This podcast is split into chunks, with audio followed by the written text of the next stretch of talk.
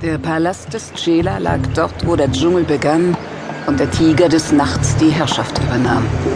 Zwischen den hochaufragenden Felsen unterhalb der Zedern und Kieferwipfel, die die Baumgrenze der Sivali-Kügel prägten, schoss das reißende Wasser einer Klamm talwärts, meanderte in tausenden Strudeln zwischen Gestrüpp und Steinen, die aus der Wasseroberfläche ragten. Die Männer standen oberhalb des Flusses auf dem Balkon, der den Blick über das Tal erlaubte. Lange Trauergewänder verhüllten ihre Körper und Kapuzen bedeckten die Köpfe. Vor den Augen trugen sie Masken, die nur den Blick auf die Augen freigaben. Augen, in denen keine Regung zu erkennen war. So standen die Männer da und warteten, geduldig. Bitte treten Sie ein. Der Chela erwartet Sie jetzt. Der Mann, der die Besucher hereinbat, war klein, fast schmächtig.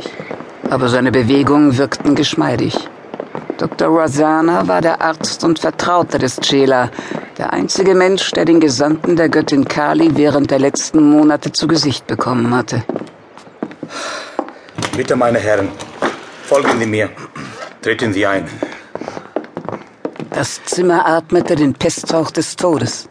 Der Chela lag auf dem Bett. Kommen Sie Sein Gesicht war bleich. Auf den schwach. Schläfen glänzte Schweiß. Tretet näher. Ich habe euch erwartet, so wie ich diesen Tag erwartet habe. Denn Kali hat mir prophezeit, dass er kommen wird. Und was die Göttin sagt, ist die Wahrheit und wird eintreffen, ohne dass jemand von uns etwas daran ändern kann. Ist es nicht so? Sie hat mir außerdem gesagt, dass ich diesen Tag nicht fürchten muss, da sie mir helfen wird, den Tod zu überwinden und weil es Nachfolger gibt, die bereit sind, meinen Platz einzunehmen. Diese Nachfolger seid ihr. Ihr seid die höchsten Diener Kalis, die Anführer der Tongs. Jemand aus eurem Kreis wird mein Erbe antreten. Aber wer, wer von euch wird sich als würdig erweisen? Dies habe ich auch die Göttin gefragt. Und Kali gab mir eine Antwort. Ihr kennt die Kette, die um Kalis Hals liegt und an der die Köpfe ihrer Opfer aufgereiht sind. Zwölf an der Zahl. So wie auch ihr zwölf Diener der Göttin seid.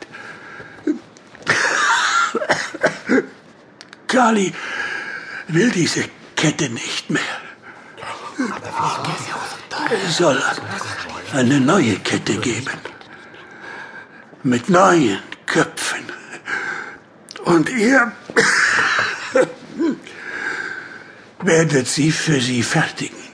Und wer von euch das schönste Stück der Kette fertigt, das mächtigste Stück, dem und nur dem wird die Ehre zuteil werden, meine Nachfolge anzutreten. Ihr könnt eure Aufgabe zusammen antreten. Oder allein.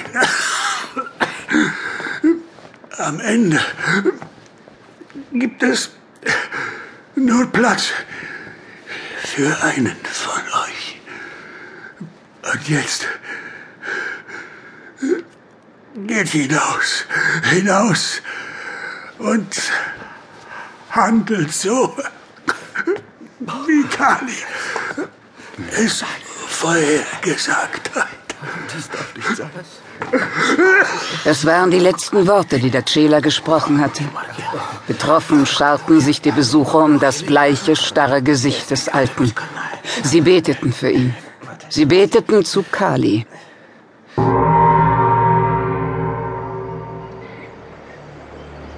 Am nächsten Morgen verließen sie das Haus und kehrten in die Stadt zurück. Der einzige, der blieb, war Dr. Rosanna. Er sah den Besuch